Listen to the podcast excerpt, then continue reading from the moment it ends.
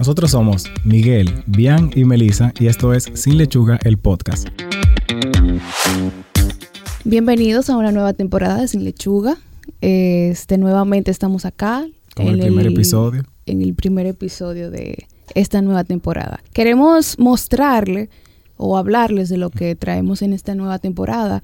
Y es que ahora no será solamente un tema de como lo hacíamos anteriormente, que hablábamos de de una dieta o algo así, sino que ahora... relacionado así propiamente con nutrición. Exacto, ahora queremos relajarnos un, poquito, un poquito más, hablar de cosas que quizás no están relacionadas a nutrición, pero que sí son de temas... Relevancia social. Exacto, de relevancia social. Y que queremos tal vez dar nuestra opinión acerca de eso. Obviamente aún va a seguir el tema principal, que sí, va a ser orientado entonces a lo que es nuestra área de expertise. Se mantiene el segmento hoy ahora, eso no va a cambiar. Y nada, pero le traemos un nuevo, una nueva sección que se llama eh, La Semana Pasada. Sí. En esta sección vamos a hablar de cosas que hayan acontecido en la semana anterior o, que sea recientemente y que queremos dar nuestra opinión, un poco ahí hablar y ya luego introducir lo que es el tema central del episodio. Y finalmente, como siempre, se queda... Nuestro famoso hoy ahora. Nuestro famoso hoy ahora. Si quieren opinar acerca de, la nueva estructura, si le parece bien, le vamos a mostrar ahora qué es lo que vamos a hacer. Pero nada, si quieren darnos su opinión, recuerden que pueden escribirnos a través de Instagram, Facebook o enviarnos notas de voz Sí, si quieren, si, quieren participar en el podcast, lo pueden hacer en nuestra descripción de Instagram. La primera opción ahora dice participa en el podcast y lo redirige a la opción de Anchor de enviarnos una nota de voz. Mira, más fácil todavía. Sí, claro. son de los cambios de la, segunda temporada. Además de que estrenamos logo nuevo también. Sí, tenemos que hablar de nuestro nuevo logo. Sí, así es. Tenemos todo nuevo. Lo único que no traemos nuevo es dos compañeros. Siguen siendo Miguel y esta señora bien. Gracias a Dios que, no que me, por lo menos me tocó señora. no, pero nada, seguimos siendo nosotros, pero con una nueva eh, temática. En la semana pasada, señores, por fin se estrenó la película de Joker después de tanto tiempo. ¿Estás esperando? Sí, tú lo estabas esperando. Estaba yo, tenía, yo tenía un año contado esperando esa película. Sí, sabes muy que estás muy emocionado con la película. No, pero eh, pese a todo lo que decían, esa película para mí fue, o sea, fue muy buena sí, tengo que tratar de mantener esta conversación un poco suave porque Melissa no la ha visto, entonces tengo que tratar de no decir ningún spoiler. Y también para la, poca persona, igual que Melissa, no han decidido ir al cine a ver la película. ¿Qué? Tú asumes que son pocas. Yo espero que sean Bueno, mi cita y yo no hemos ido, así que... Oh, está bien, ¿no? Ya saben, esta semana estén pendientes la cita de Melissa y ella en el cine. Ok, sigamos la película del Joker.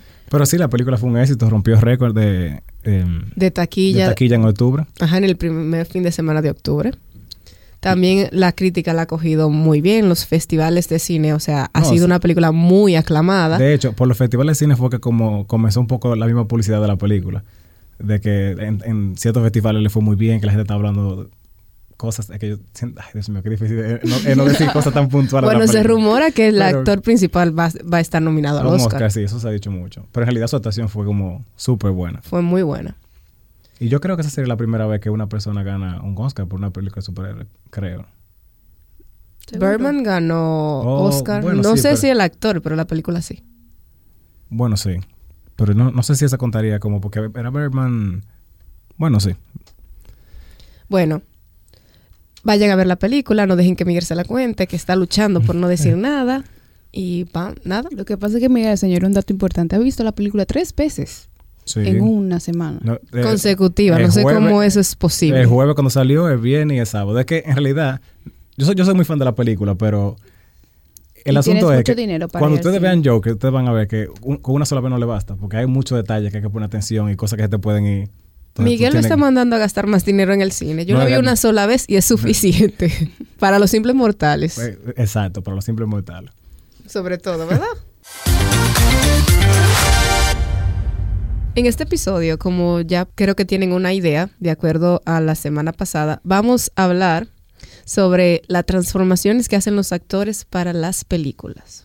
Nosotros vamos a hablar principalmente de las transformaciones que tuvieron que ver con dieta y como con la composición corporal, porque hay actores que han llegado lejos. O sea, Shia LaBeouf se hizo una cicatriz en la cara para que el papel como que quedara mejor. Entonces, eso de verdad meterse en el sí, papel. eso, eso ya es, como dice, muy adentro. Pero Eso nosotros vamos a hablar principalmente de lo, lo que, la- lo, lo que estas personas hicieron en cuanto a dieta, ejercicio y eh, modificar su cuerpo, por así decirlo. ya sea de pérdida o aumento, o de aumento peso. sí. Entonces, uno de los primeros de las primeras personas que vamos a hablar es de Chris Pratt, que es el actor de Guardianes de la Galaxia. A él le vino muy bien hacer. Sí, en verdad. Yo viendo la comparación de cómo estaba antes, ni siquiera parece la misma persona. sí. Pero eh, Chris Pratt tuvo que eh, pasar por un, régimen de alimentación y perdió 30 kilos para poder conseguir como la, el- la icónica distribución corporal que tiene su personaje de Star-Lord. Y de hecho, en la última, en la última película relajan un poco sobre eso. En, ya en, Endgame, como que él, ha- él ha subido un poco de peso y no tiene como la- el mismo cuerpo. Bueno, yo creo que era más actor que le estaban relajando. Bueno, bueno, sí, ya, pero, eh, pero ese en Endgame. Yo decía en, en cuando ellos se encuentran la primera vez que se ven eh, en la nave. Pero sí. Eh, otro actor que quiero que tengamos en cuenta es a Christian Bale. Su transformación en The Mechanism fue... Ustedes tienen que verlo, de verdad. Sí, no, o sea, uno, uno lo ve y eso parece algo que fuera hasta de efecto especial. Ni siquiera parece como que es su cuerpo, de verdad. Él Sí, perdió... o sea, ahora mismo, tómense un segundo, entren a Google y busquen la transformación de Christian Bale para la, para la película El Maquinista. O sea, es una cosa extrema. Como él, o sea, él estaba muy bien, o sea, una persona con mucho músculo, eh, Por cierto, físicamente se veía muy bien. Sí, porque a diferencia de Chris Pratt, o sea, Chris Pratt perdió, perdió, eh, Perdió peso. grasa, pero para ganar Perdió- masa ajá, muscular. para ganar mu- Él perdió peso total, o sea, parece Total. una persona totalmente Se ve esquelética. esquelético. Bueno, ¿y cómo fue su régimen? Eso, eh, eso es lo interesante. Él perdió 29 kilos en cuatro meses y lo único que comía era una lata de atún, yogur y manzana. Y una manzana. Y una manzana, sí. Y ustedes se quejan eh, cuando lo- hacemos dieta. Sí, pero eso, eso no es una dieta para nada saludable. Muchas de las personas que nosotros vamos a hablar aquí sí van a tener dietas que son como muy fuera de lo común, obviamente que no son recomendadas, pero otras de las personas sí tomaron eh, eh, o, o siguieron, mejor dicho, consejos de un nutricionista. Eso también depende del tiempo y de la cantidad de libras que ellos tenían que perder también para los personajes. Yo me pregunto, ¿ellos le exigirán así? O sea, como le dirán a una persona, tú tienes que perder cierta cantidad de peso, o simplemente dirá, tú tienes que perder peso para este rol y ya. De hecho, sí, porque inclusive tienen un perfil físico del personaje. Exacto. Sí, bueno. Cuando te dicen como, mira, este personaje es una persona con sobrepeso, eh, rubio, Si tiene que con teñirte el pelo. Exacto, con No, piel. o sea, yo asumo que si es un personaje ya como, como histórico, una persona que sí ya existió, tú más o menos tienes, no más o menos, tú tienes No, la claro, idea obviamente de cómo a qué tú vas. Pero ya cuando un personaje así como, yo creo que de, de Machinis no, te- no está basado en creado. Pero sí, o sea, es que ya tienen un perfil de lo que están buscando, porque por eso se hacen audiciones. Y, o sea, al menos que son muy pocas las películas que el actor le dicen, ven, que eres tú que va a ser el actor principal, y ya está pensado que es esa persona. En general, el que se busca tiene que cumplir con también con ese esquema físico, y se le dice la- la- como lo que tendrían que hacer para cumplirlo. Por Sí. ejemplo, en películas que son basadas en libros, como que el libro te va diciendo, Sí, bueno, te- ya te dice cómo es el personaje.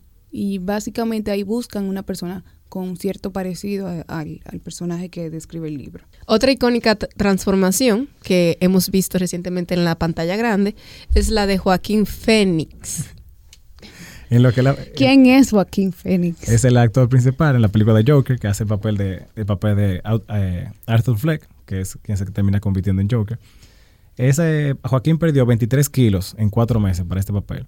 Y se rumoraba mucho que incluso la misma dieta lo, lo llevó a volverse loco. La gente decía muchas No, cosas. no, él decía eso. Ah, él mismo o sea, decía. Él decía como Sí. que yo, yo sentía que me estaba, o sea, psicológicamente le afectó. Y lo que se rumoraba en las redes sociales era que él, Solamente comía una manzana. Pero él dijo que eso era mentira. pero él dijo que no, que eso era mentira. Que él trabajó con un médico que le ayudó a lo que era el proceso de pérdida de peso. Pero eso, eso es muy importante, incluso en la misma película. Y yo creo, volviendo un ching a la parte de la película, ya cuando Melissa lo vea, eso no es un spoiler para nada.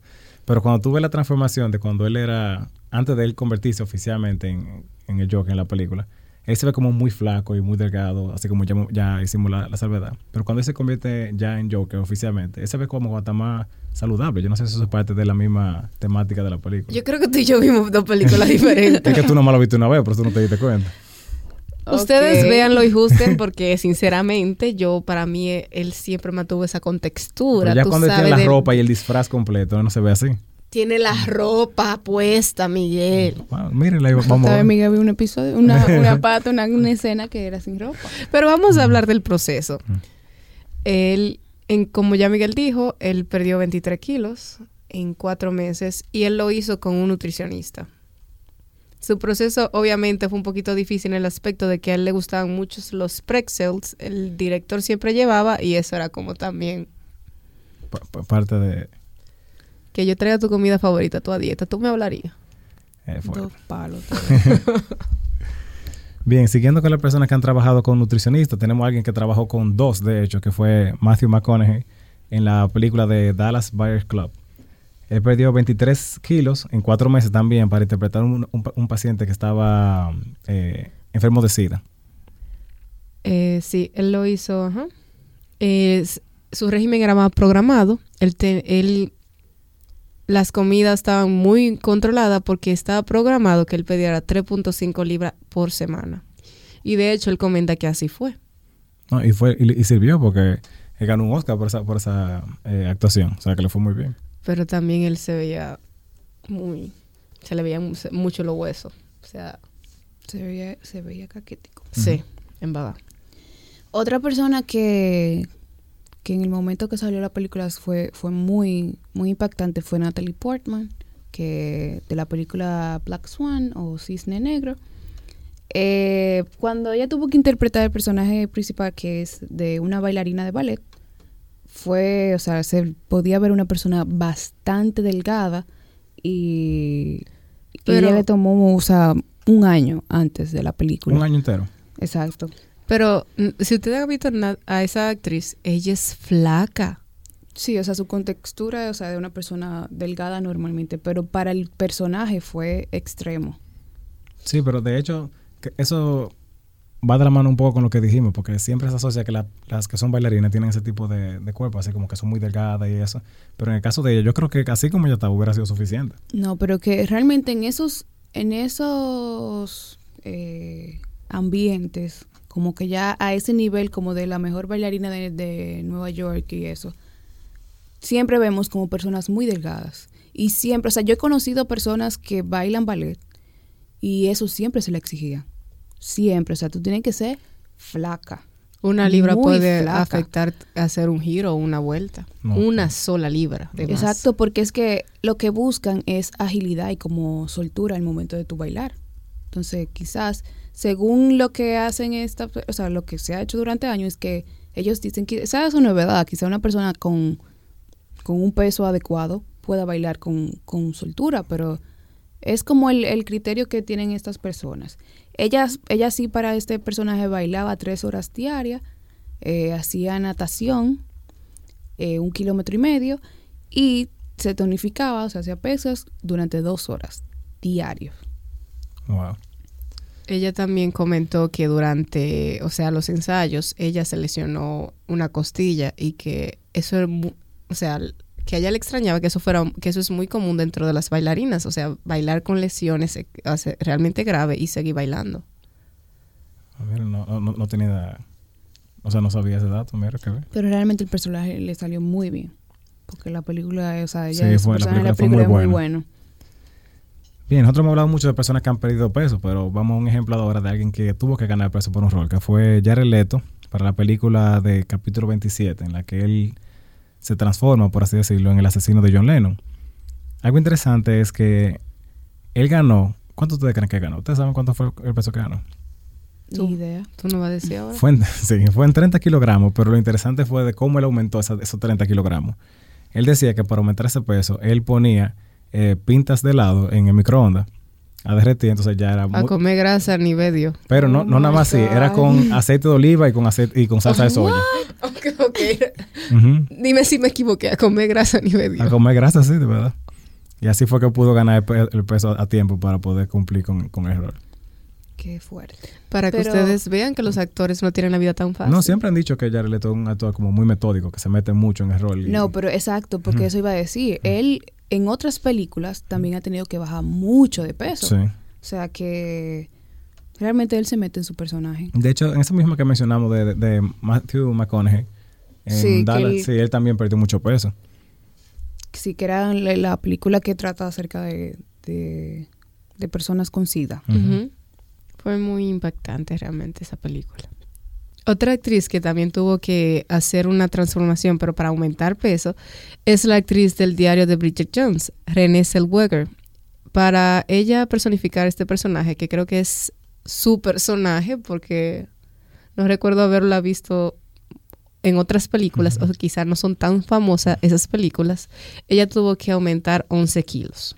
Algo importante que fue lo- una, un comentario que ella dijo que a mí me encantó es que la gente piensa que cuando tú tienes que subir de peso es tan sencillo como tú tienes que comer fritura, comida rápida, helado y cosas así.